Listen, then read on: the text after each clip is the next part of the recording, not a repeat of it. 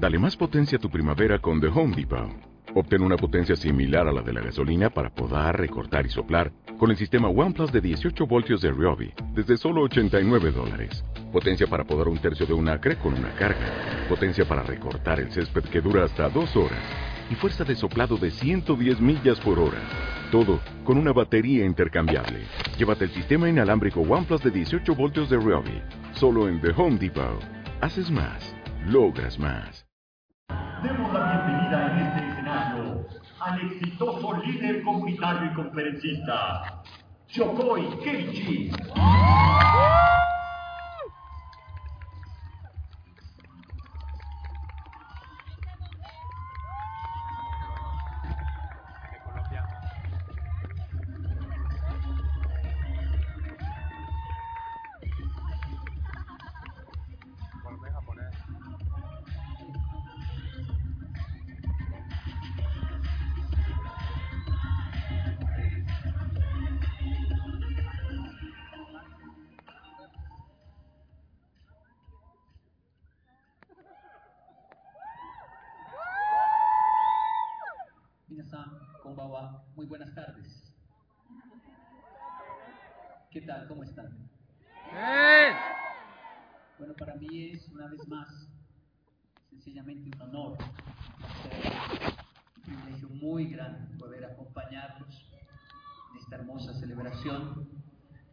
País que ha abrazado tanto nuestro trabajo como lo es México y con una familia tan impactante, tan numerosa como lo es la gran familia Usana. Eh, para las personas que no nos conocen, eh, somos la Fundación Turismo con Propósito. Mi nombre es Yokoi Kenji Díaz.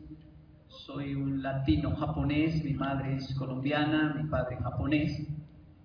Nací en Colombia y crecí en países hispanos hasta los 10 años y desde los 10 hasta los 24 en Japón. En Japón me casé, nació nuestro primer niño, Kenji David, tiene ya 15 años.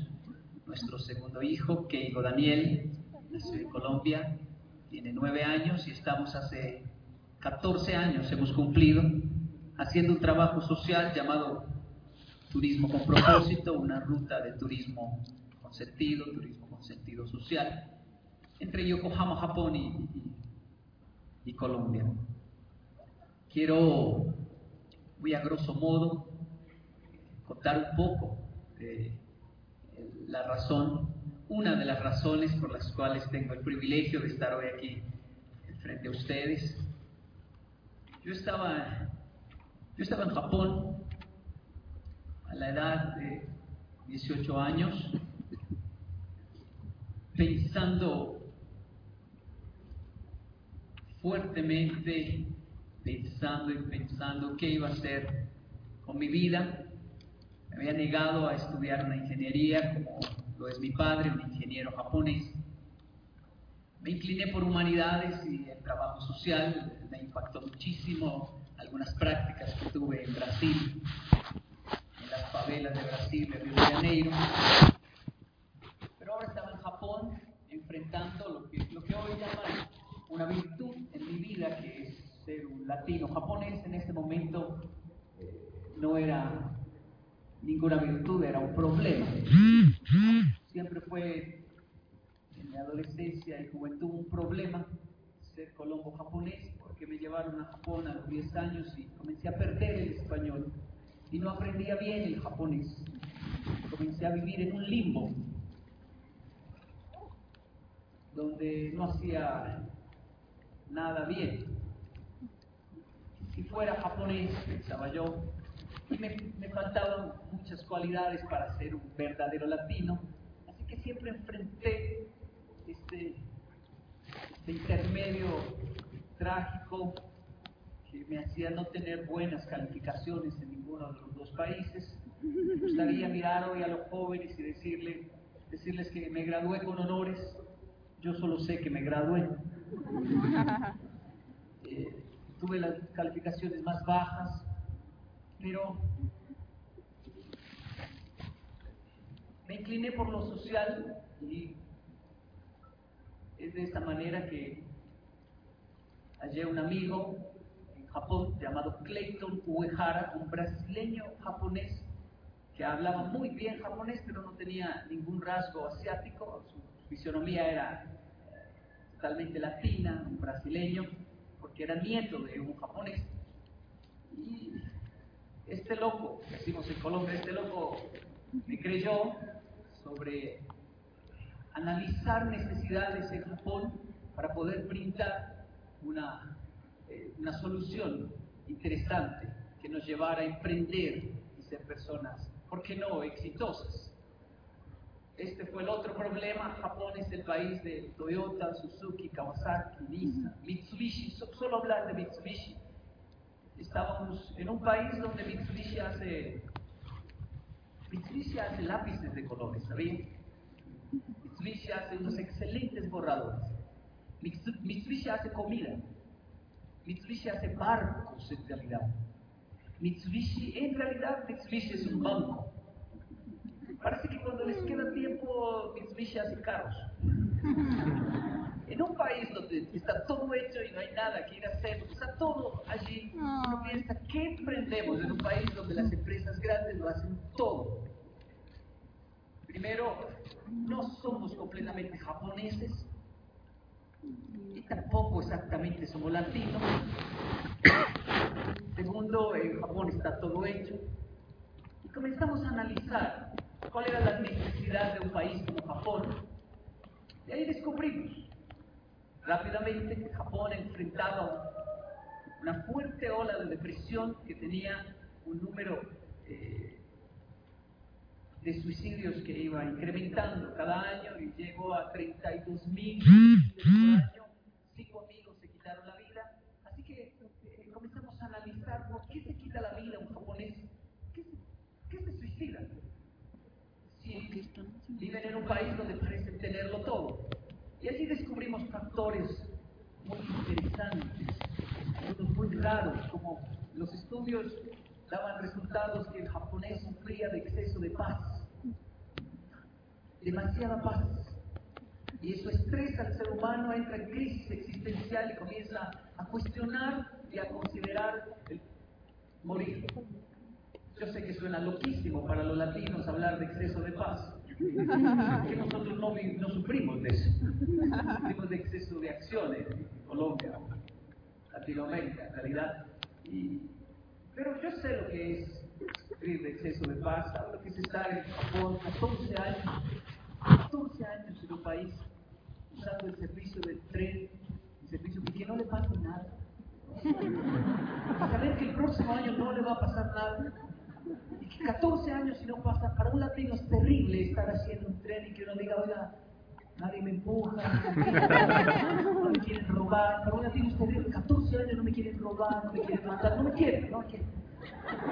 Y uno comienza entonces a, sentir nostalgia de su país, no quisiera estar en Ciudad de México saltando en un bus así, escuchando la música, todo carro desde el bus, y por eso uno escucha el del timbre que le dice, ¿me va a llevar a la casa o qué?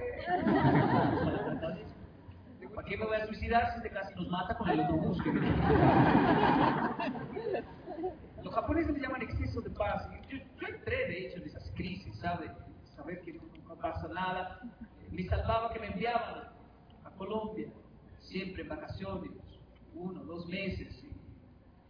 Y eso me rescataba de esa crisis existencial. Pero el punto es que analizando el suicidio, llegamos a una interesante conclusión y es que eh, el latino tiene muchos amigos y le es fácil hacer amigos. Al japonés, por su cultura, le es muy difícil hacer amigos porque es indecoroso. En Japón, cuando usted conoce a una persona por primera vez, no es bien visto que pregunte si es casado, si tiene hijos, dónde vive, debe su número. Eso no es bien visto. En, la primera, en el primer encuentro con un desconocido se pregunta el nombre, el apellido y no se indaga ni siquiera casi el nombre, sino el apellido. Y eso hace que esta cultura de tanto respeto uno no tenga muchos amigos. El latino va, usted sabe, ¿no? En el primer encuentro ya pregunta de todo, divorciado, hace cuánto, O la gente se, se, En realidad, se acaban de encontrar. Entonces, nació esa teoría con Cleito, con este brasileño japonés. Le dije, si el japonés tuviese más amigos, si lograra ser más como lo hacemos nosotros los latinos, entonces tal vez esto sería una fortaleza interesante para combatir el suicidio. Y si esos amigos son latinos como nosotros, su vida les va a cambiar porque un latino, un latino, un latino no deja que un amigo se suicide. La, la- la- teoría nuestra dice, y lo decimos en Japón, un inda que nos escúchame bien, tenga cinco amigos latinos. Usted lo puede asegurar si va a Japón, tenga cinco amigos mexicanos. Dígale a un japonés y no va a querer suicidarse. Va a querer matar a los mexicanos. claro. Cuando uno tiene amigos latinos, uno no se quiere suicidar. Uno quiere vivir para vengarse de todo. Porque siempre se están craneando algo, pensando, inventando cuentos, metiendo en líos. Hay mucha acción cuando hay amigos latinos, así que dijimos, no, eh, hay que fomentar la amistad. Y nos inventamos algo llamado Tomodachi no Kai, el club de la amistad, combatir sutilmente lo que era el suicidio, la depresión y etc. El problema era que para Clayton era muy fácil salir por ahí a buscar japoneses y hacer una amistad. Un japonés no brinda su amistad si no hay un tercero que haga la introducción y nos presente.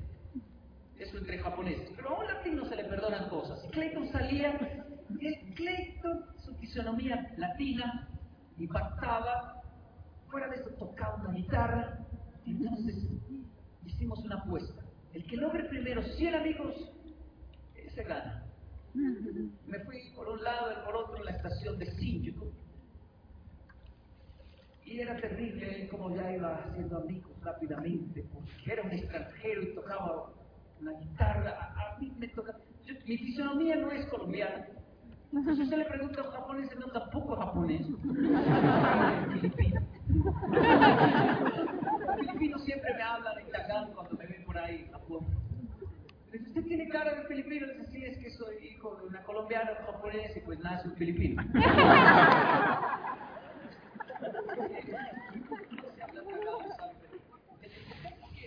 El caso es que yo perdía siempre, el pleito siempre iba teniendo, así que me tocaba pintarme el, el rostro de mimo, eh, meterme en una caja en la estación de Tokio y la gente veía esa caja eh, moverse y de repente yo salía la gente se acercaba y les tomaba la mano y se acercaba un poco y le decía, ¿quieres ser mi amigo?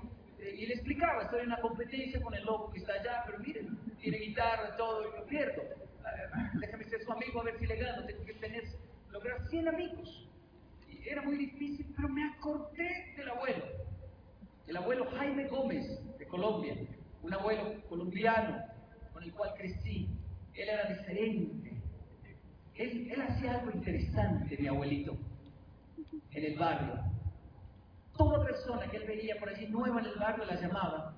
Y me acuerdo que les decía, Juancho, Juancho, venga, venga, Juancho, venga, amigo, venga, venga, Juancho, venga. Y después veía, Juancho, venga, Juancho, ¿qué hace? Es nuevo en el barrio, ¿cierto? ¿Qué, qué viene buscando? ¿Qué compra? ¿O qué, o qué está vendiendo?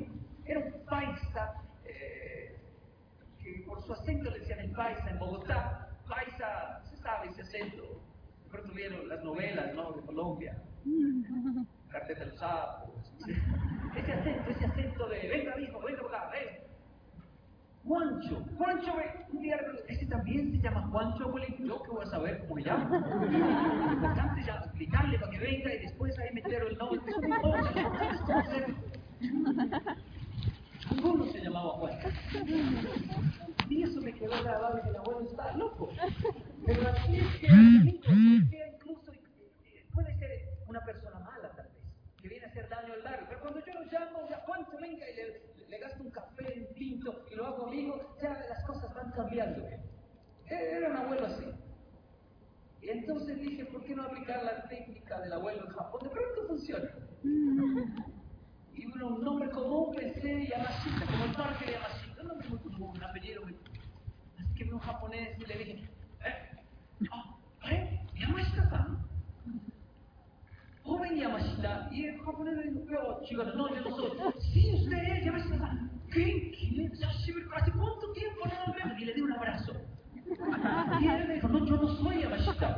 Sí, usted es Yamashita con tantos años, yo lo, lo reconozco. Y le dio otro abrazo y ya el japonés se sintió incómodo. Yo no soy Yamashita, me decía. Entonces llamé a Clayton, Clayton, encontré a Yamashita. Yamashita, y le daba otro. ¡Qué suerte tiene Kenji! Encontró a Yamashita, sí. Tantos años. Y ya el japonés preocupado sacaba sus documentos. El japonés es poco ingenuo, ¿no? Frente a las cosas que hace latino. Y me dice, yo no soy Yamashita, ¿no? Y yo miraba el documento. "Ah, No es Yamashita. No se parece a Yamashita. El problema es que ya Clayton le había cantado una canción supuestamente la que le gustaba.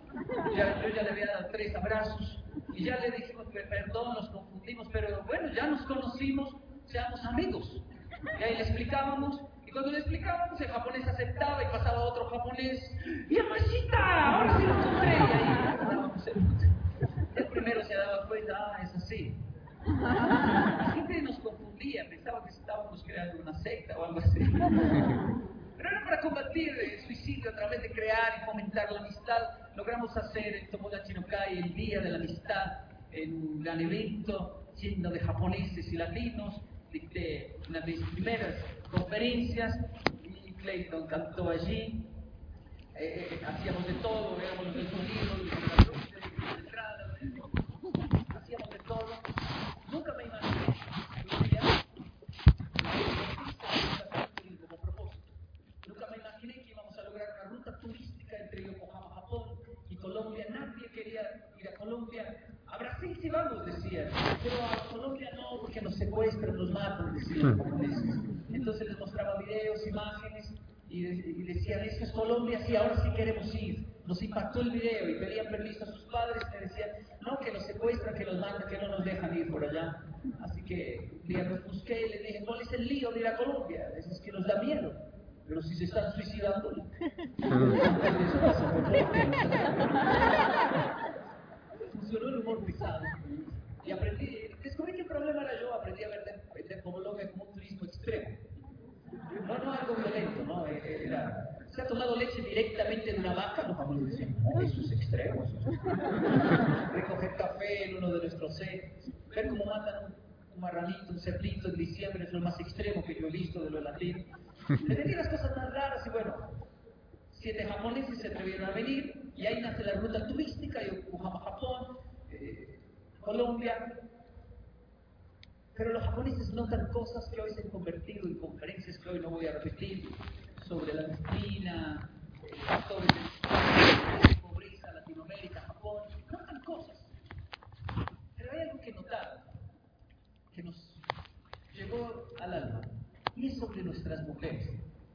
Si bien es conocida la belleza de la mujer latina, el japonés ha visto algo más allá cuando entra a nuestros pa- países y convive con nosotros. Nos ha dicho algo increíble, nos ha dicho, la mujer latina es, es hermosa, pero ¿por qué madruga tanto? Claro, en Japón la primera clase de los niños comienza a las ocho y media, ocho y cuarenta de la mañana. Usted sale a las 5 de la mañana, no hay nadie por ahí. A las 6 de la mañana comienzan a salir algunos pocos. La familia en Japón logra reunir a desayunarse, a desayunar, ¿lo puede creer? Eh, y cuando visitan ciudades como Bogotá, como Ciudad de México, los japoneses se asustan. Porque no lo pueden creer. Uno de ellos estaba fumando un cigarrillo así por la ventana de, mi- apartamento y pegó un grito. Kenji-san, señor Kenji, casi las 5 de la mañana. Me levanté, Dustan, ¿qué pasó? Y me dijo, abandonaron un niño. ¿Quién abandonó un niño a las 5 de la mañana? ¿Y cómo sabe él que abandonó? Pensé que era una canastica que estaba confundido, me acerqué, miré por la ventana y sí, evidentemente había un niño allí en la esquina con su maletica esperando. Yo le dije, no lo abandonaron. Dijo, sí, la mamá lo dejó ahí, se fue. Está esperando la ruta. ¿Ruta para dónde? Es para la escuela, la ruta escolar. A las 5 de la mañana me preguntó, ¿qué colegio abre a las 5 de la mañana? Y yo le dije, uh, a ese le agarró la tarde ya. Pero no lo podía creer. Y me decía, pobre niño. Yo le dije, tranquilo, no, no le pesar a ese niño. Ese ni sabe que está ahí parado. Ese duerme la ruta, despierta en la segunda hora de clase, no sabe nada. No se preocupe por él. Preocúpese por la que realmente madrugó. ¿Sabe quién madrugó? La mamá de ese niño. Imagínese a qué horas madrugó la mamá de este niño para arreglarlo, cambiarlo, peinarlo, darle un desayuno, hacerle una lunchera, un lunch, uniformarlo y ponerlo ahí en esa esquina. Y ella está por ahí mirando desde la ventana que si se suba a la ruta, si no, no se va a hacer sus quehaceres en paz o a trabajar en paz. Pero hay alguien que madruga más que esa mamá. ¿Quién le dijo como él? El de la ruta. ¿A qué hora madrugó el conductor de ese Mustang grande para sacar ese Mustang grande? Y el japonés me dijo, claro, pero hay alguien que madruga más que el conductor de la ruta. ¿Quién es? La mujer de la ruta. Para darle un codazo a su esposo y decirle, amor, ya le toca, ya le toca. Y él se levanta, y ella finalmente se levanta y le hace un café para por lo menos despachar a su esposo. Y ahí caímos en cuenta que siempre nombre por ahí haciendo bellezas, recibiendo honores y aplausos, generalmente, para no decir siempre, al lado hay una mujer haciendo milagros, que no aparece en la televisión, que no la condecoran, pero es gracias a nuestras mujeres, mamás, abuelas, esposas.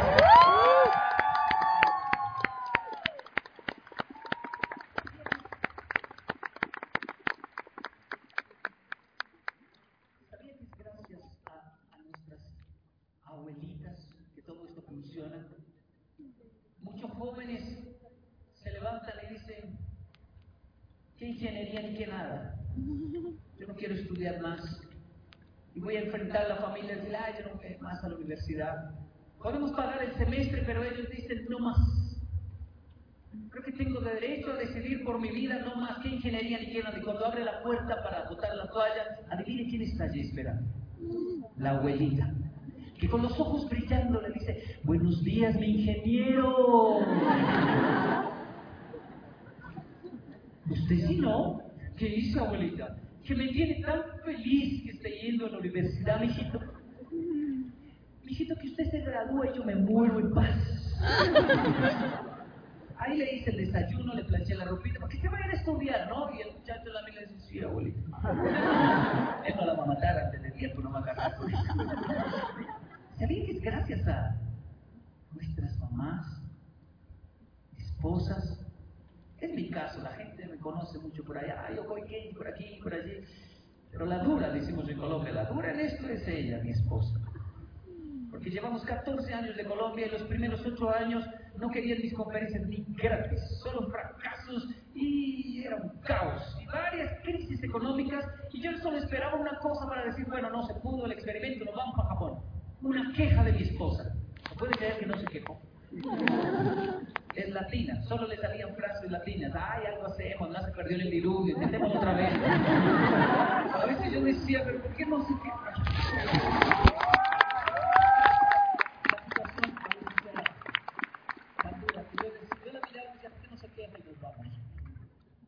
Hoy tenemos un éxito tan bárbaro que no hago sino mirar atrás y decir, menos mal no se quejó. ¿Sabe qué es lo más increíble? Que a mí me conocen, a ella no. ¿Sabe qué es lo más impresionante? No le importa tanto, está feliz con que su esposo figure. Nuestras mujeres están felices con que su hijo crezca y cada vez tenga más estatus, cada vez tenga más éxito ante un heroísmo así de nuestras mamás, esposas, abuelas. Solo nos queda hacer un homenaje. Un homenaje en la voz de Clayton Uehara, el brasileño que les conté. Yo soy colombo, japonés, Clayton es brasileño, japonés, nieto de japonés, le comenté. Y, y, y cuando tenía ese grupo llamado Pimientas en Brasil, crearon un tema en portugués llamado ¿Quién es ella? ¿Quién es ella? Ya está en español. Y es un honor para mí que esté acompañándome por el mundo hispano, latino, haciendo este homenaje a nuestra mujer latina con este tema musical que tiene como título ¿Quién es ella? Hablando de ella, de esa mamá, escúcheme por favor, de esa abuela, ¿quién es ella? Si no ella, hablando de esa esposa, no la otra, no ella. Es que en tiempos de éxito el hombre se debe a mirar a otro lado, pero en tiempos de crisis, si usted mira atrás, solo ella estuvo allí. ¿Quién es ella? Si no ella, en la voz de Clayton Mejara, espera lo disfrute.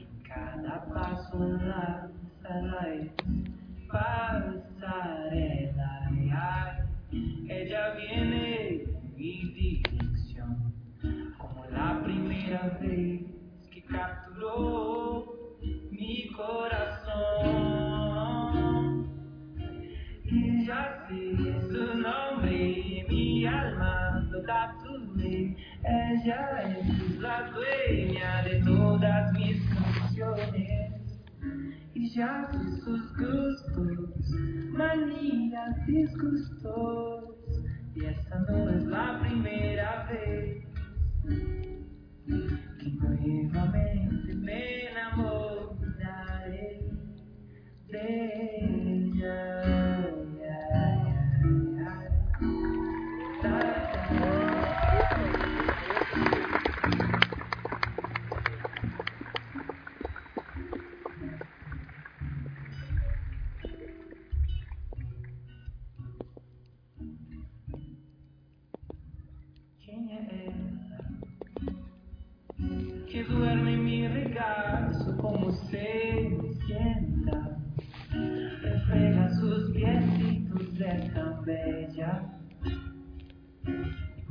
Está molesta me gusta negar, complicar, bla bla bla bla.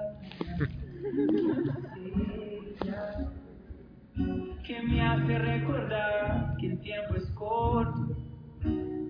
Después me hace olvidar que existe el tiempo. Recuerda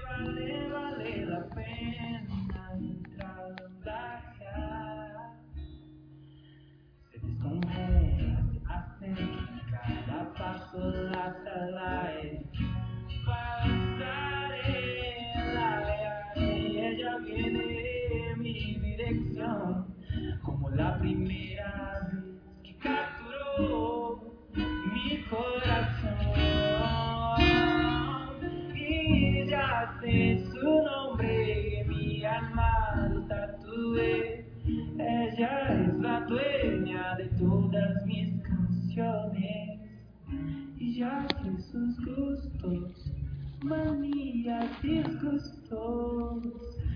Esta no es la primera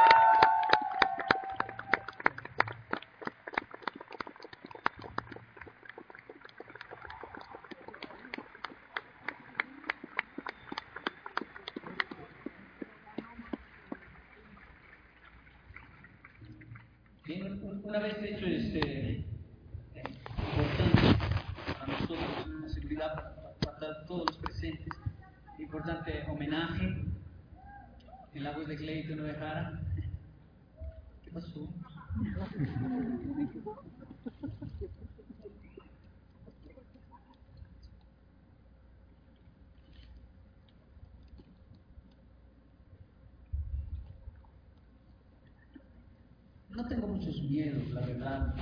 Mi esposa lo critica un poco. Por ser un líder social, una de las... Es fascinante estar aquí, espero no me malinterpreten, maravilloso estar aquí, pero, pero el trofeo más grande para un líder social es estar ayudando y recibir una amenaza, un golpe en el rostro. Uno crece viendo a Teresa de Calcuta, Gandhi, Luther King, y todos ellos, ¿no? Los mataron, güey. Entonces hace que sí, es realmente es fantástico estar aquí. Pero un líder social está todo el tiempo queriendo hacer algo, ayudar a alguien. Y, y la palabra sacrificio es vital, es esencial. Así que uno crece sin muchos miedos hasta que llega el momento que ah, hay una parte vulnerable de todo ser humano y es cuando uno tiene hijos, ¿verdad? Y sin embargo, al ser padre descubro que tampoco tengo muchos miedos exactamente cuando pienso en mis hijos. Esto porque incluso escucho personas que dicen, eh, ¿a qué loco? ¿A qué loco? tener hijos en una sociedad como la actual. Tiene que ser una persona escabellada para traer hijos en este, a este mundo. Y algunos dicen, no, yo no quiero tener hijos. Escuchado muchas personas decir, no quiero tener hijos porque el mundo no está para eso. ¿Qué les vamos a dejar? Y miren cómo está. Sin embargo, la decisión de tener hijos o no, eso es privado, pero, pero ese miedo infundado en una mentira de que la sociedad está muy mal. Sí, no es hermosa la sociedad actual, soy un líder social y estoy siempre analizando esos factores, pero la gran pregunta es, ¿qué época fue buena para tener hijos? Ni la prehistoria, ni los imperios que llegaron allí, el persa, el otomano, el, imperio solo de Genghis Khan, tan sangriento, el imperio romano, de un impacto tan fuerte y tan largo. Eh, estas épocas, si usted las analiza, fueron realmente épocas sangrientas y terribles. Y de ahí siguió esa crisis, ¿no? Esa hambruna, esa crisis mundial de los años 30, la Gran Depresión, y después guerras, la fría, Hiroshima, Nagasaki, dos bombas nucleares caen sobre Japón eh, en los años 40 y después no, no para, ¿no? Siguen más guerras, el Golfo Pérsico, Irán, Irak, ahora Siria. Si usted lo analiza bien, mirando hacia atrás, hacia el pasado, no hemos parado de cometer atrocidades, guerras, y no hemos parado de tener hijos también. O sea, si miramos hacia atrás, este es un buen momento para tener hijos porque el pasado fue peor. Y algunos dicen, bueno, sí, terrible, y no había derechos humanos, y fue, eh, claro, claro, sí, las guerras eran, eh, ahora las guerras son muy mediáticas, se amenazan, hacen alianzas, se detienen las guerras porque con pero antes, antes no, no, no, se veía nada. El primer disparo y ya después no había como cargar y era a machetazo, cuchillo limpio, ¿sabes? Se mataba la gente. Ahora no, ahora es un poco más eh, mediático todo. La época es buena comparamos con el pasado. Y unos dicen, bueno, sí, pero el futuro está terrible donde estamos comiendo la tierra, acabando con los seres vivos, la naturaleza, la capa del sol, estamos acabando con, el ecosistema, eh, eh, estamos derritiendo los polos.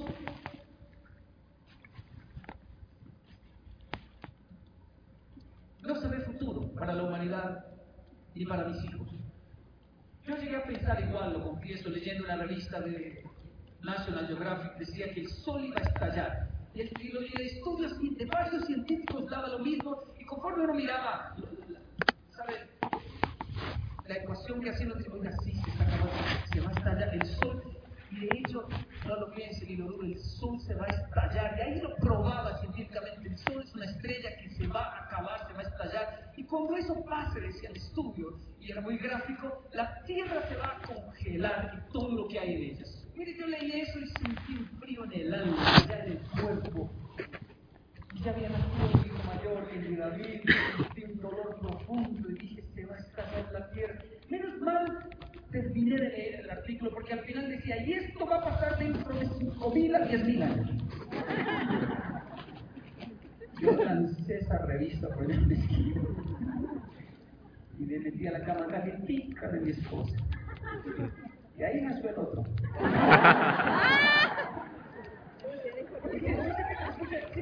en el pasado, no en el futuro. Entonces era la mejor época tener hijos. No, no, no estoy comentando que salgamos de aquí todos a tener hijos. Si usted no quiere hacer un proyecto, emprender un proyecto, un propósito de vida, sea social o sea un, un negocio como este, que, que, lo haga porque usted tiene la decisión de querer hacerlo, no. Pero no por ese miedo infundado de qué tal, qué tal fracase. No, si de eso se trata, ¿no? La vida, uno se equivoca muchas veces, pero ese miedo a errar es lo que no nos deja avanzar. Así que de hecho no tengo muchos miedos, en realidad cuando en mis hijos pienso solo uno. Solo tengo miedo real y que me logra quitar a veces el sueño cuando pienso, pienso en mis hijos.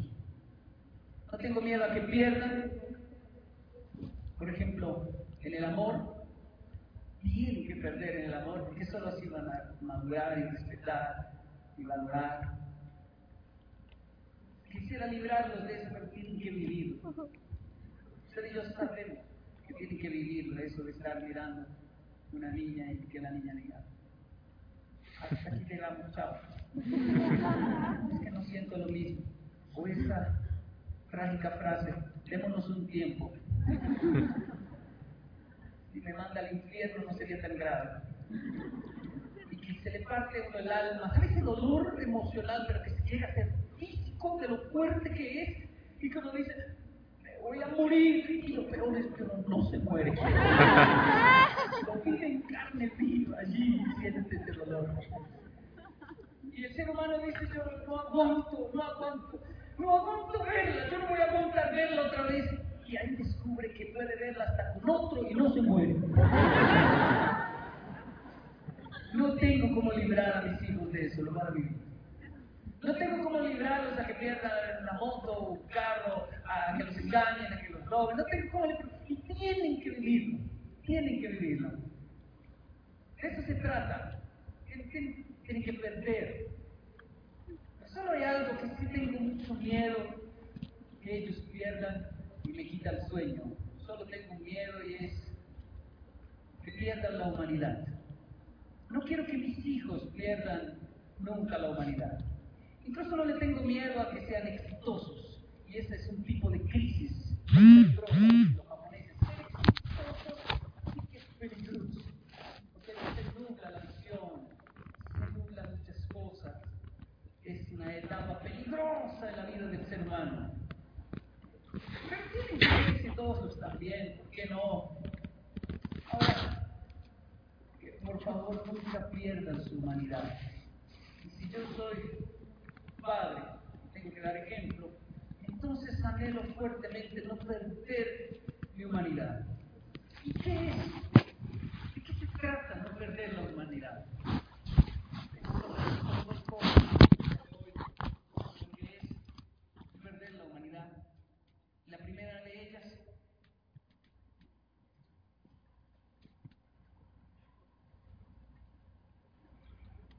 Permítame ampliar un poco más, quedan dudas de lo que es humanidad. Quiero que mis hijos sean seres extraordinarios, seres humanos extraordinarios, claro que sí. Pero seres humanos. Porque se puede ser extraordinario y dejar de ser un ser humano. ¿Eso es posible? Sí, hay mucha gente extraordinaria, pero cuando usted los analiza, dice ya perdió el alma. No tiene ese brillo en los ojos. Perdió su humanidad. O sea, es un profesional excelente, pero ya no es humano. Un ser extraordinario sabe cómo hacer las cosas cada vez gana más, pero perdió su alma. Un ser extraordinario, pero no un ser humano. Solo extraordinario. Se puede ser un líder social, desde mi ámbito, extraordinario y no ser ya más un ser humano.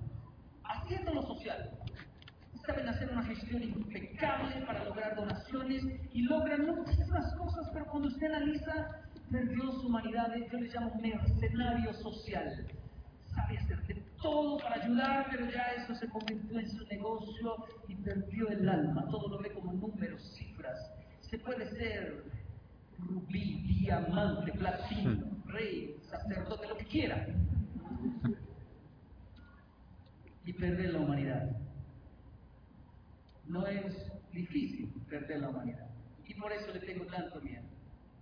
Ahora, ¿qué, es, ¿qué hacemos para no perder la humanidad? Solo dos cosas. Es romper el silencio. Romper el silencio traduce en llorar.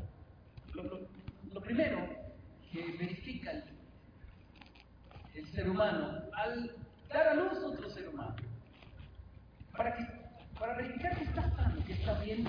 No debe ser así, pero nos da tranquilidad hacerlo. Así que el doctor al bebé y le da un golpecito eh, en, las nalgas para que llore. Ah. Y si el niño llora, el doctor mira, ah, está bien, está bien. Esa es, una señal de que está todo bien. que el ser humano llore. En otras palabras, que rompa el silencio. ¿Y qué es romper el silencio? Sino decir la verdad más profunda de lo que nos duele, llorar. Los latinos crecemos con frases como no llore, usted no es una niña. Lo- Los que lloran son las, niñitas, no llore, y, el papá puede estar metiendo y llora y le doy más duro. Y entonces el niño hace, ¡ah! se traga las lágrimas. Consecuencia, hoy es un adulto que ante cualquier problema no demuestra lo que siente y la esposa dice, pero diga algo. ¿Qué? O sea, ¿no le parece terrible? Exprese algo, diga y habla media hora, habla, y ella está llorando. Y él ni una lágrima. Y lo primero que ella dice es un insensible, no ama a nadie, es una piedra. Diga algo, desgraciado. Y- ¿Pero qué digo? Y rompe todo y se va. Y ella dice, ay, si siente, si le importa. Pues si rompió todo. Sí, claro que siente. Lo que pasa es que no le enseñaron a llorar. Entonces llora por dentro. Y las lágrimas por dentro se secan con menos frecuencia que las externas. La persona que exterioriza, que llora, que grita, se le pasa rápido. Maldice y después pide perdón. Pero el que no, le puede durar problema una semana, tres días. Porque no rompe el silencio. Romper el silencio es del ser humano llorar, decir la verdad. Ahora, algunos piensan que romper el silencio es hablar. Y escuche esto, por favor, hablar es una forma de ocultar algo también. Esta profesión de estar aquí hablando es muy peligrosa, porque no puede tapar es verdades, muchas verdades. Es como el niño que llega de un viaje, mamá, eh, fue increíble, sí, cuente, ¿cómo le, ¿cómo le fue? Fuimos a la Torre de París, fuimos a esto, fuimos aquí, fuimos a otro, tres meses increíbles, sí, pero cuente, ¿y qué más? ¿Qué más? Ah, pues y él habla y habla, pero mamá sabe que no está diciendo la verdad. Eso es verdad, pero ella quiere una verdad más profunda. Diga, hable, pero ¿qué fue? Mamá, ya le conté todo. Pero hay algo ahí. Hizo mucha falta, mamá. Las tortillas, el café, la comida. La valoré mucho. Ahora sí habló, cabezón. Porque a veces hablar, hablar y hablar está ocultando una verdad que es muy corta pero contundente. Romper el silencio es, no, no es hablar, no es hablar, romper el silencio es decir esa verdad que nos avergüenza, ¿pero qué? De la verdad. Todos los seres humanos tenemos debilidades. Y el problema no son nuestras debilidades, el problema es callarlas, porque ahí nos hacen daño. ¿Por qué un líder se para aquí al frente y solo cuenta sus victorias cuando aprendemos más de sus fracasos? No es justo que nos cuentes solo victorias y maravillosas citas cuando quieres saber la verdad cuánto perdió. ¿Cuánto? Ya sus goles, están en video, sus autogoles, quiero ver, sus- ver sus vergüenzas, porque de eso es que realmente yo aprendo. Es que aquí uno brilla mucho. Yo sí que brillo, oiga, digo algo y no sé, parece que impacta, aplauden, pero mm, tanta belleza no existe. Usted y yo lo sabemos. Hay una verdad detrás de la verdad, ¿y sabe quién la sabe? Personas que realmente nos aman, lo dije en la otra convención, como mamá, como mi esposa. Eh, la pobre tiene que escuchar cosas como usted es la mujer, usted es la esposa de Yokoi Kenji. Sí, qué afortunada, qué increíble, qué maravilloso, usted es la esposa. Sí. Felicitaciones, y ella sonríe. Usted es la esposa de un coaching internacional. Yo creo que ella coaching lo que es.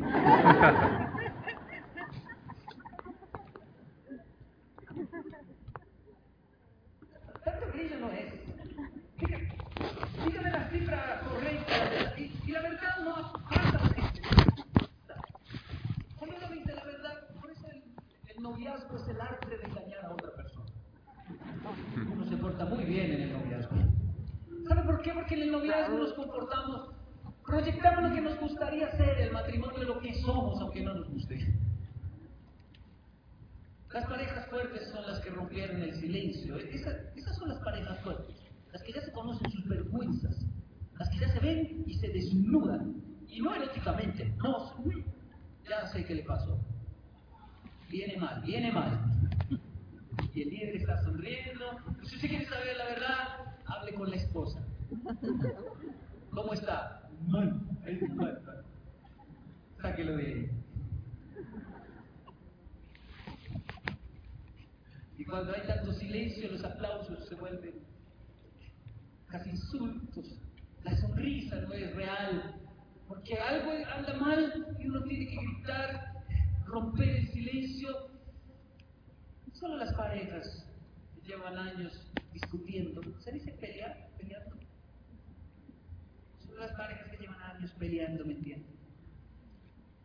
Porque es peleando y discutiendo que maduramos, descubriendo vergüenzas y verdades.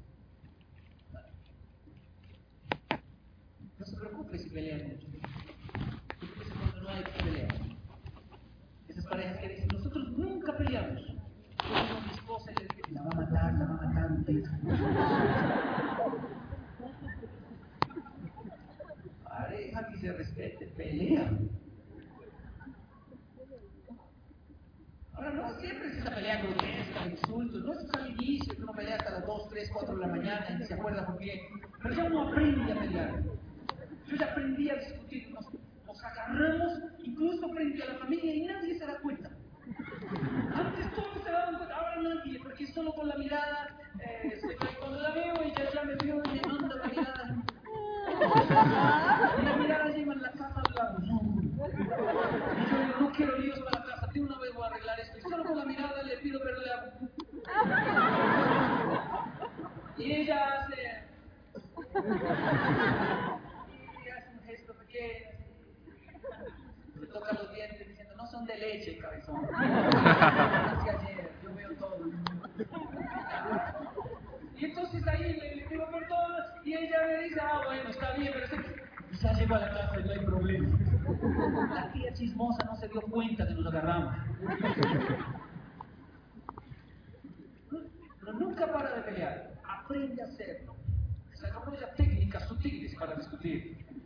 Y respeta los tiempos de violencia. Ahorita no se le puede hablar a esa cabezona, a ese cabezón, déjenlo más.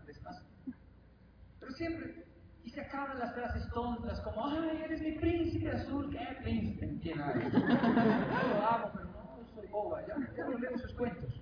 Son mis, mis hijas, los príncipes azules. Es mi rey, es mi...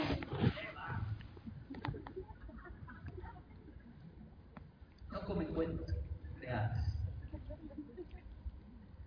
Pero ya así, una vez que rompemos el silencio, se, se acaban las frases tontas como, ay, mi esposo es perfecto, es tan espiritual, solo tiene ojos para mí. ¿O su esposo es ciego?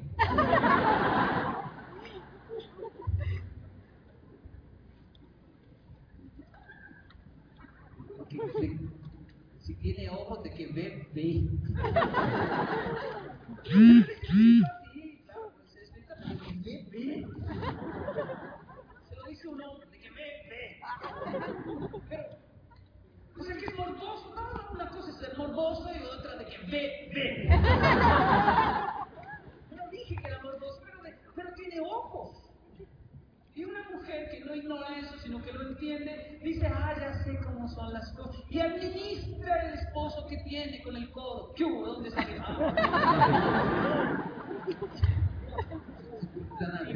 Ah. Pasa, güey. Sacas el pulmón. ¿No? Una mujer lo sabe y administra. Una llamada arregla muchas cosas, ¿no? No se confía tanto. ¿Qué hubo? ¿Dónde está? Aquí del baño. Ah, bueno, lo estoy. Bueno, no tan exagerado. Una llamadita puede cambiar muchas cosas. Yo sé que esto suena como que, ay, lo están diciendo que los hombres son terribles y que van cayendo en cualquier lugar. Eso es falso. Llevo años haciendo ese trabajo.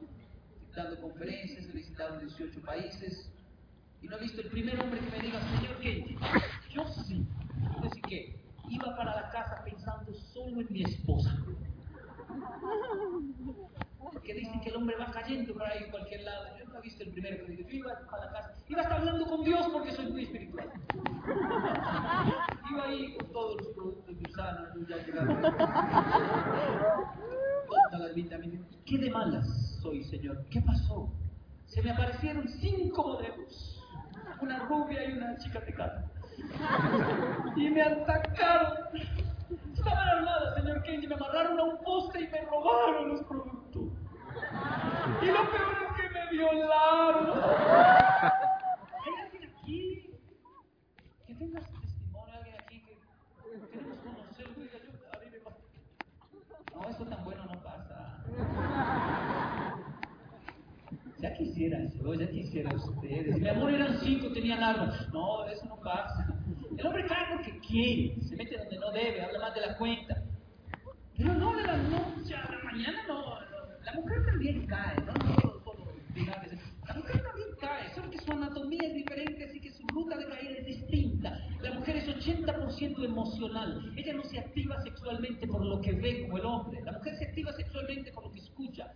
Un hombre puede pararse frente a una mostrarle su pecho peludo y hacerle así. se va a reír. Oh, se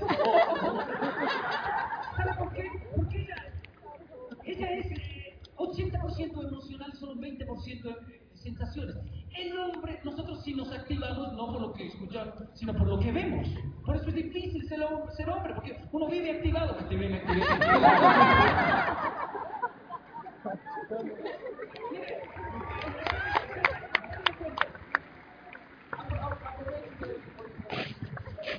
mi esposa, pero para, les cuento un chisme, para poder, para poder hacer el amor con mi esposa, no para tener sexo, tener sexo en cualquier momento es hasta sencillo, eh, no es complejo tener sexo con mi esposa, pero hacer el amor con mi esposa, los pasados de años me entienden lo que es tener sexo hacer el amor. Para hacer el amor con mi esposa.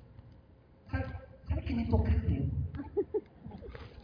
O sea, comenzar por la mañana llevando un café. ¿Qué tiene que ver? Para mí como hombre no tiene que ver un café, el amor. Pero para ella todo. Así que le llevo el café. Ella cuando me ve entrando al cuarto con el café ya sabe mis puras y finas intenciones. me dice con esa acento paisa, ah, un café, ¿no? Y yo, sí, sin compromiso. Piensa que esto está conectado con la... Su mente está pervertida, le digo. Las finas son terribles, le digo. Por la tarde, ¿por qué? Con unas flores. Por la noche una chocolatina, pequeña, pequeñita. No, no piense que está, le estoy dando chocolates. No, no, no, no. Pequeñita que no cargue su conciencia, no puede. Todo eso. Y si no la embargo, si no comete un error, no le sale de Usted dirá, así de difícil es. No, no es difícil, es diferente. Es mujer necesita todo eso porque su anatomía es emocional. El hombre que no sabe eso puede llegar por la noche y decir, mi amor, llegué activado, yo quiero ya. Y dice que es emocional, le dice, cochino, puerco, ahora no hay nada.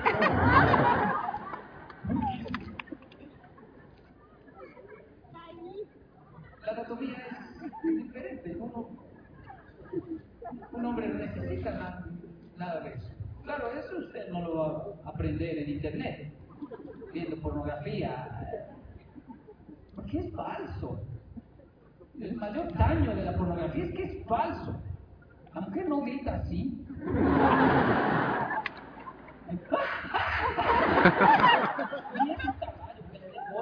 Los casados saben que eso no es así. Una cosa es tener sexo, otra realmente hacer. Es todo un proceso de entender la anatomía emocional. Ahora, esas cosas solo se entienden si alguien rompe el silencio. Si, si se rompe el silencio y romper el silencio, lo acabo de escuchar, no es gritar, romper el silencio, es decir una verdad. Que tal vez avergüence, pero la verdad, romper el silencio es hablar. Hay hablar una verdad, no muchas, sino una que tiene que ver con mi alma romper el silencio. ¿Cuál es su verdad? Ah, llevo tantos años. No, ¿cuál es verdad? Ah, he ganado tantas. ¿Cuál es verdad? Tengo este estatus, tengo esta. No, no, ¿cuál es verdad, la verdad? Esto es difícil, güey. Es horroroso. Te va a costar horrores. Casi que va a llorar sangre. ¿En serio? Sí. Porque no hay éxito de la noche a la mañana. Las cosas son complejas, pero valen la pena. Un líder me habla así me conquista. Yo digo, wow, es así. No es, no fácil. Pero es romper el silencio es decir cosas que avergüenzan, como decir perdón. Y con ese intro en el segundo, se me acabó decir, per perdón.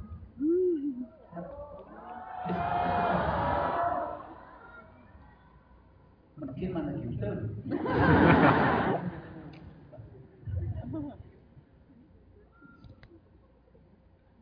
Lo primero que le enseñamos a un, a un- a un- a un latino cuando llega a Japón es la capacitación. Llega un latino, ¿viene de turismo?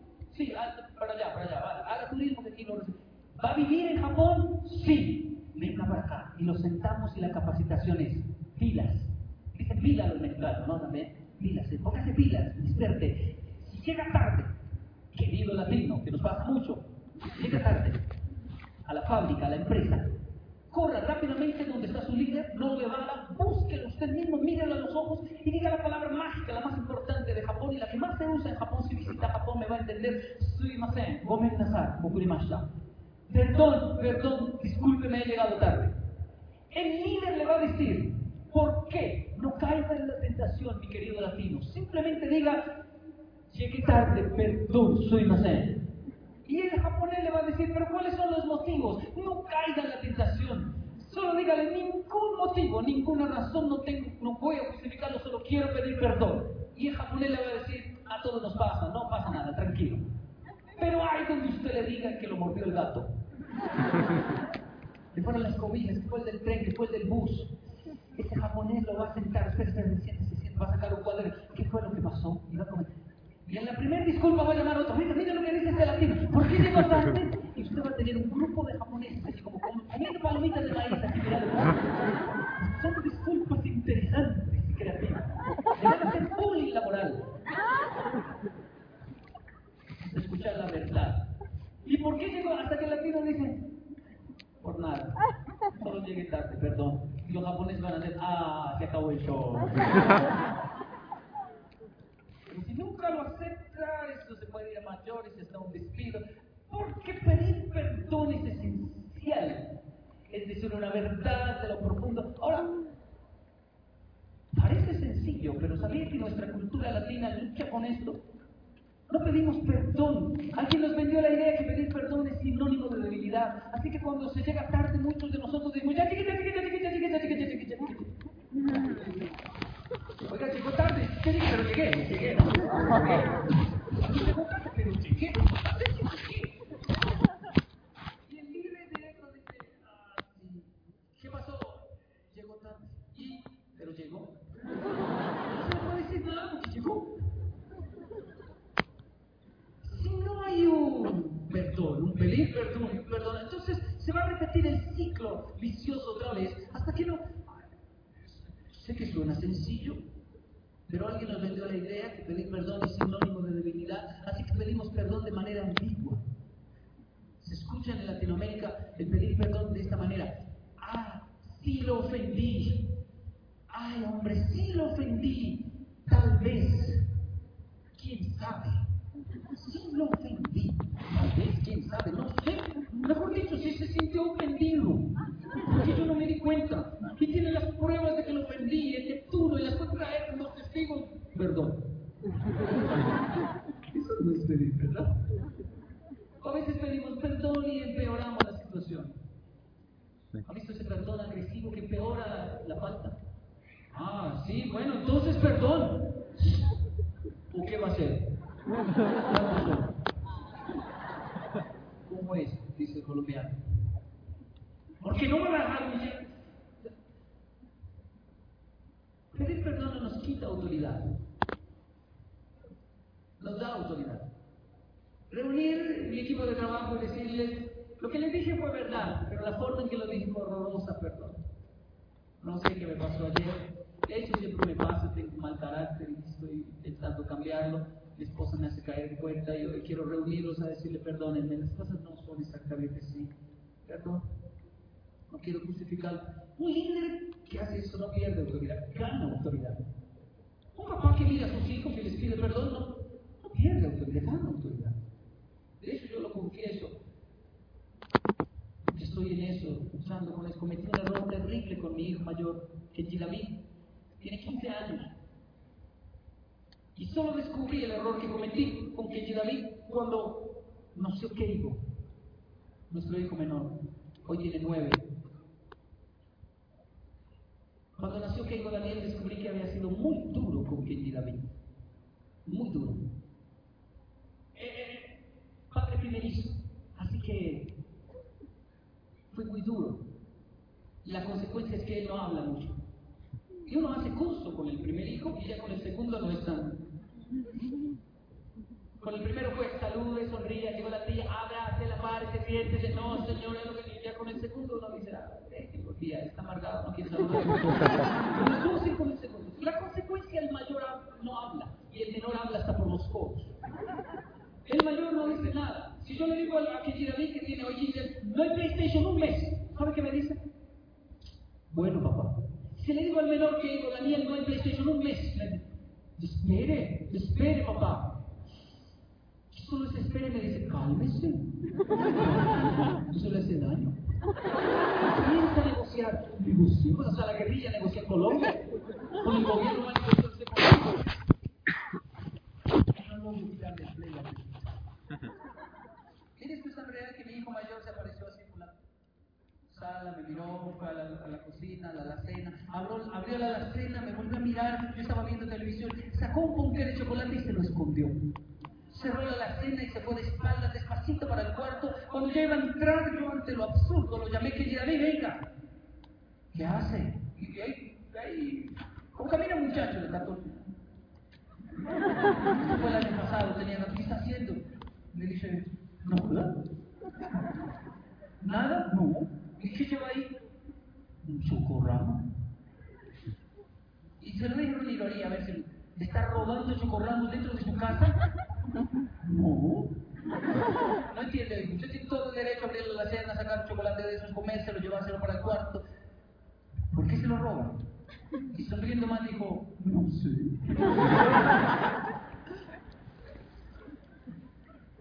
Y ahí caí en cuenta, lo senté frente a mí, apagué el televisor, le dije, yo sí sé por qué, es mi culpa. Usted tiene que perdonarme, cabezón. Usted tiene todo el derecho a hablar, a exponer, a debatir, a decir, papá, las cosas no son así. No voy a hablar con usted porque está alterado. No, no, usted tiene todo el derecho a debatir, a abrir la cena, a comerse un chocolate. Que no puede tocar esa alacena es tu hermano, porque se tiene nueve y se come todo. Se come todo el chocolate, se lo regala a los perros en la calle. ¿Sabe cómo su hermano es irresponsable? Porque tiene nueve años. Pero usted puede hacerlo. Y sonriendo, siento que mi hijo me perdona. Pero ahí está por restarse porque que, en realidad pedir dinero. Papá, Silver Seed, Silver Seed, Silver Seed. ¿Qué me iba a decir? Ah, sí, que necesito un dólar. Todo eso va a pedir un dólar. Dos mil pesos en Colombia. Todo eso va a pedir un dólar. Ahora el otro no, el otro es un sinvergüenza. No solo habla hasta por los codos. Que la otra vez gritó, ¡Papá! Así grita, ¡Papá! Con una autoridad, una confianza increíble. ¡Papá! Y yo salgo corriendo.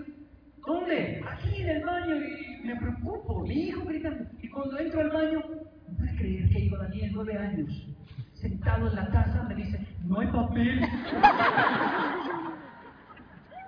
Yo no lo puedo creer, no. ¿Cómo que no? No hay papel. ¿Y yo vendo papel o qué? ¿En serio, papá? ¿En serio? ¿No hay papel? No, ya vi que no hay papel. Pero es en serio, yo vendo papel. Y me mira así. No entiendo el chiste, el papel. Y yo no encuentro más nada que decirle, así que voy a traer el papel. Pero paso donde mi esposa le digo, están todos en la casa y me manda mierda. Este loco no me respeta. Y ella me dice, si lo respeta, es que no le tiene miedo como el otro pobre cabezón. Es verdad. Ya intento resarcir mi error con el mayor y aplacar a ese chiquito porque, wow, Además que tienen temperamentos distintos. El mayor no puede matar cucarachas, eh, moscas, no puede matar ningún animal, todo lo quiere salvar. Y regaña al chiquito al hermano menor que se va matando todo lo que se encuentra por ahí. Y así son, temperamentos distintos. El carácter lo estamos hablando, el temperamento se sabe, no lo hereda y no hay nada que hacer, lo puede controlar a través del carácter, pero tiene temperamentos distintos. Y con un corazón así que no puede matar ni una mosca, yo le digo a mi esposa, hay que cuidar el mayor a quien llega a mí, con este corazón como una gelatina, hay que cuidarlo, ese es de los que en un noviazgo hace pacto de sangre, asume los hijos de todo el mundo. Una niña mala lo vuelve un. Con ese corazón de mí. Cuando miro al pequeño, le digo a mi hay que cuidar a las niñas madres.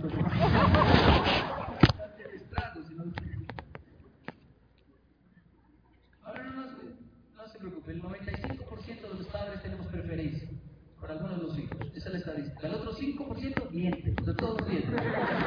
Pero es una preferencia afectiva. No, no, no, no. Es que uno se entiende más con uno de los dos por algunas razones. En mi caso es que el mayor me entiendo más con él que no se parece a mí, se parece a la mamá. Y por eso quiero protegerlo, me parece increíble, qué corazón, porque no es. No es, igualito a la mamá. Y me preocupa qué será de eso, qué va a pasar en el futuro. Y el chiquito cuando lo miro digo, "Uy, igualito, millas en todo lo que le va a pasar. Y a la hora de negociar, ella negocia. Yo hablo, yo hablo con el mayor, le digo a mi esposa, este a mí. Y usted hable con el chiquito que me da miedo. Y ellos tienen una afinidad increíble, una afinidad del pequeño. Romper el silencio, pedir perdón. Dios mío. Se me gustó.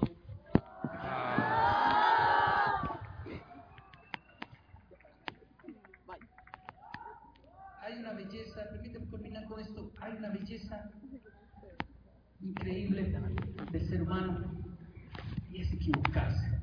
De eso se trata. Errar es importante. La belleza del ser humano es, se representa cuando uno pide perdón y es una belleza errada. Es como un estudio, ¿sabe? Pintan un banquito de blanco y tiene un letrero que dice, lo han hecho en muchos países, pasa lo mismo. El letrero dice varios idiomas, no toque, pintura fresca. ¿Sabe qué hace el ser humano?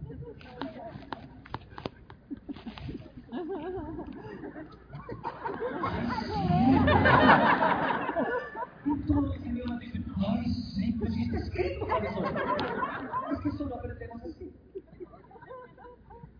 Es, es exper- experimentando que aprendemos. Es, perdiendo que se aprende a amar. La, mujer latina tiene esa manía, no, las planchas ya no son así, miren la temperatura, pero la mujer latina tiene esa manía de probar las planchas con papas. Que Daniel, mi hijo menor, vio eso.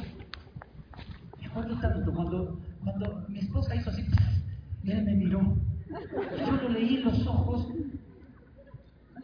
porque con su mirada me dijo, mamá tiene un poder. Wow, y él estaba impresionado, la veía planchar solo esperaba ese momento. Y la miraba, wow, la miraba, y se acercó. Y yo quiero, yo quiero, mamá, yo quiero. Y ella, no, no, no, que se quema, no, pero él no sabe, que no, no sabía lo que era quemarse. Tenía menos, menos de cinco años. Yo quiero. Y ella, no, porque eso no lo puedo porque se quema. Pero yo vi la curiosidad y yo dije, no, es loco. eh, él lo que quiere es poner la lengua ahí. Yo. Así que cuando mi esposa terminó, le dije, déjeme ahí conectado, le bajé la temperatura. Le dije, ¿qué digo? Venga, venga. ¿Quiere planchar? Sí, po- ponga su dedito, le puse el dedito al lado mío y los dos tocamos la plancha. Y se quemó y me miró. Primera lección, eso es quemarse, cabezón. Segunda lección, ponga la lengua ahí. Esto es más importante, usted no es bobo, ¿no? Pero si, si no, yo sé, lo quemé, una quema controlada, pero si no lo hago, lo va a hacer cuando yo no esté. Decimos los latinos, santo remedio. Porque solo aprendemos así, errando, equivocándonos. Tenga cualquier justificación detenerse antes de un noviazgo, de un proyecto, de entrar a un negocio, pero nunca errar, porque es así que se aprende, se aprende, se crece. Algunos dicen, no entre a ese negocio, de pronto lo pierde todo, pero si no tiene nada. ¿Qué está diciendo? Es que la mejor es para que tenga nada.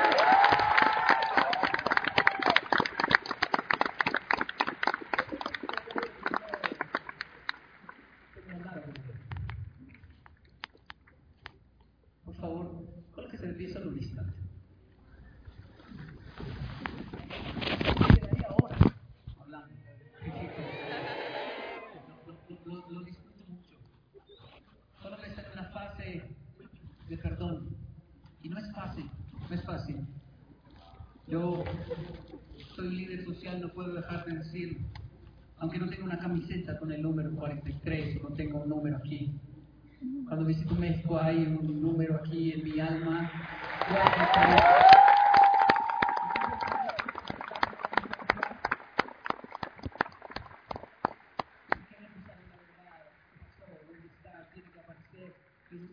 Son nuestros hijos. Y es duro. ¿Cómo decirle a una madre que le desaparece su hijo que tiene que perdonar? ¿Cómo, cómo decir eso? ¿Cómo decirle a una persona perdón? Pero he viajado mucho en Colombia, he estado en lugares donde la guerrilla ha hecho estragos, los también. Es increíble, la gente perdona.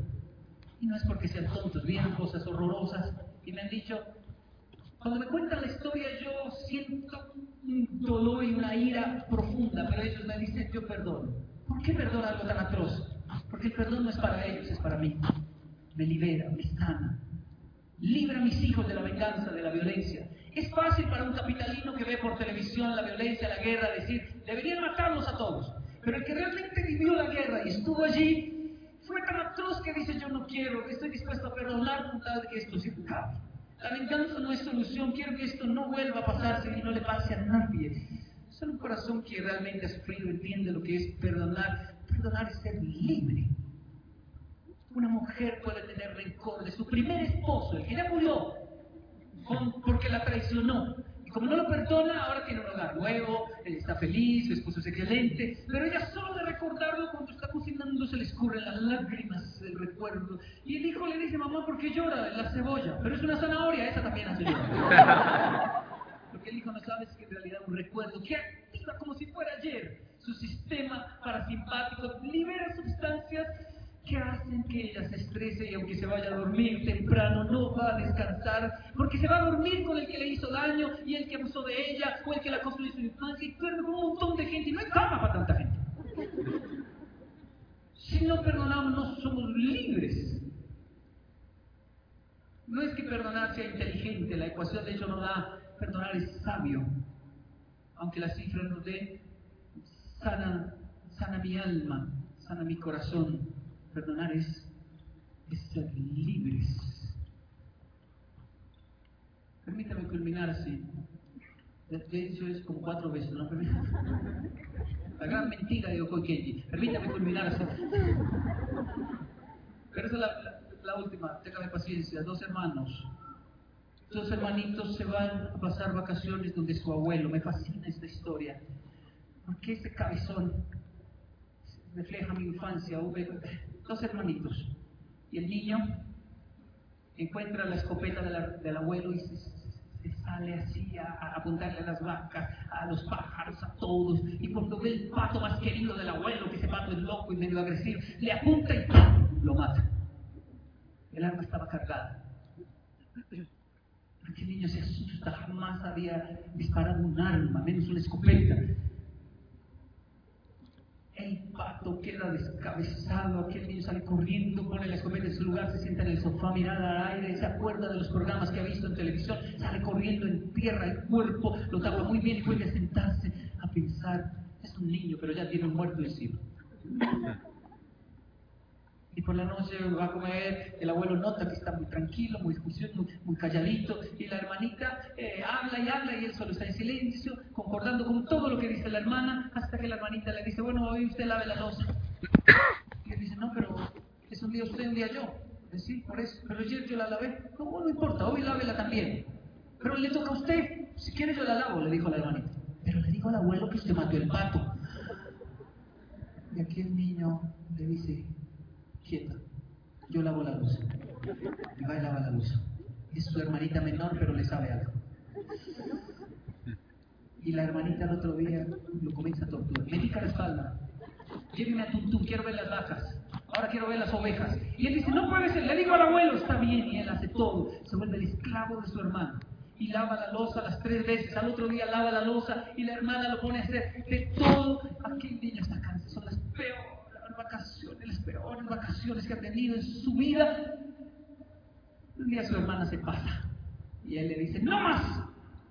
Entonces le digo, yo mismo le digo al abuelo y comienza a llorar. No me importa ya lo que me pasa, pero yo no, yo no le sigo a usted. Su juez salió corriendo donde el abuelo y solo de ver al abuelo comenzó a llorar, cayó de rodillas. El abuelito, fui yo. ¿Usted qué?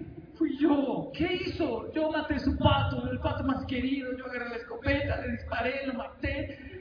Fui yo. Y el abuelo comienza a reírse. ¿De qué se ríe, abuelo? Yo lo vi. Con su hermana estábamos los dos. Escuchamos el disparo, fuimos a mirar por la ventana. Enterró el cuerpo, ¿no? Al criminal y todo. Y quiero decirle que son las mejores vacaciones que he tenido. He visto cómo su hermana lo tortura. Yo le he dado todas las ideas a ella. A ver si usted lavado la loza. He disfrutado tanto todo esto. Me tiene tan feliz. El pato no lo comimos ayer, no se dio cuenta, ¿no?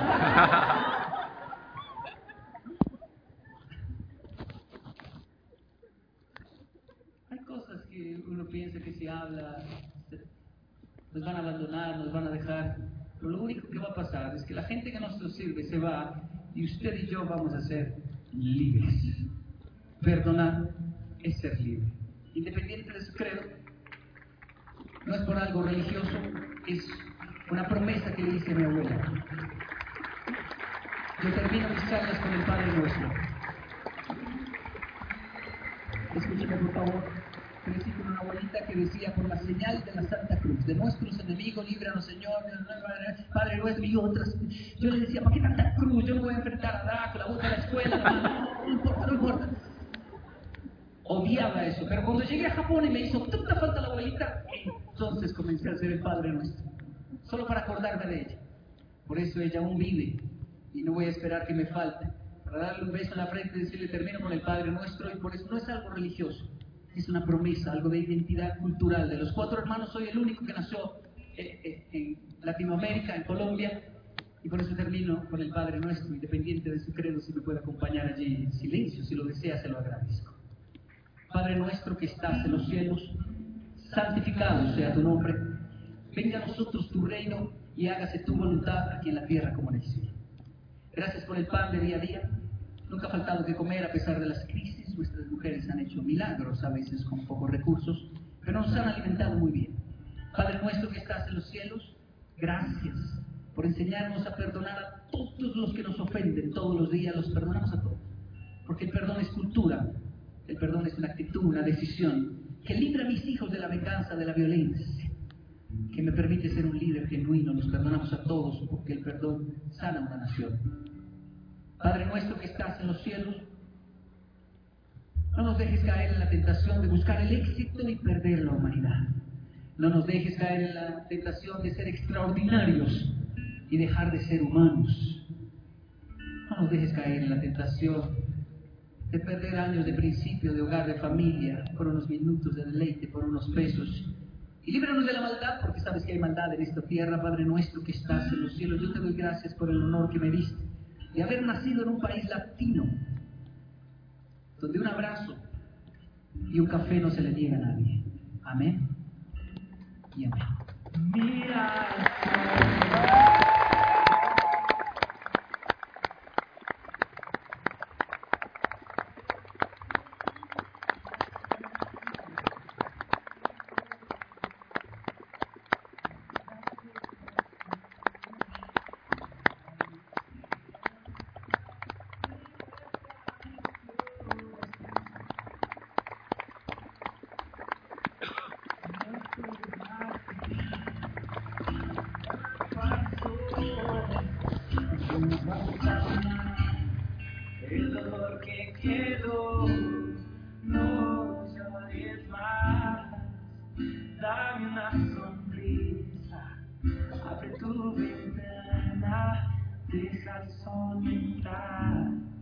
parece si, antes de tomar asiento, mientras Clayton me dejara continúa, independiente si uno se bien o no la persona que tiene a su lado, ah, bueno, Clayton tiene allá atrás CDs con el homenaje a la mujer y, y este tema y otros temas, DVDs de conferencia, pero bueno, más importante es que estar aquí es un honor. ¿Qué le parece si antes de sentarse, mira a la persona que tiene a su lado y le dice, oiga, qué bueno es que nacimos en Latinoamérica, en México, papá mujer, y le da un abrazo bien fuerte, por favor, que no se le niegue. Los tengo que abrazar al mismo tiempo.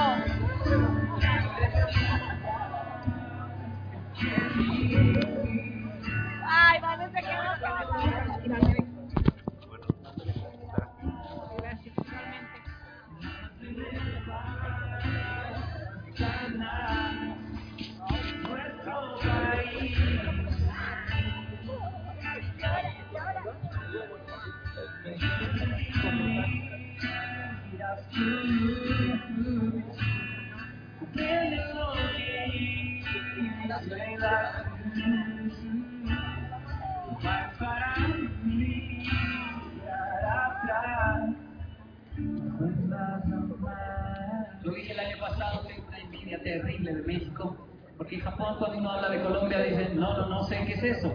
Pero cuando uno dice México, los japoneses dicen, oh, tacos, los tacos. Cuando uno dice México, dicen, oh, el santo. ¿Cómo si es el santo? Les gusta, gusta la lucha. Cuando uno dice México, los mariachis. ¿Y saben una canción en, español? Gracias a México, la cucaracha. Y de hecho mis hijos ven el Chavo del Ocho y cuando a mí me dicen, ¿cómo, ¿cómo es que logran tanto éxito?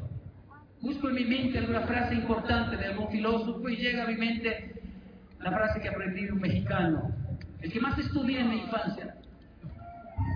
Fue sin querer queriendo. Una vez más, un honor estar con la familia Usana.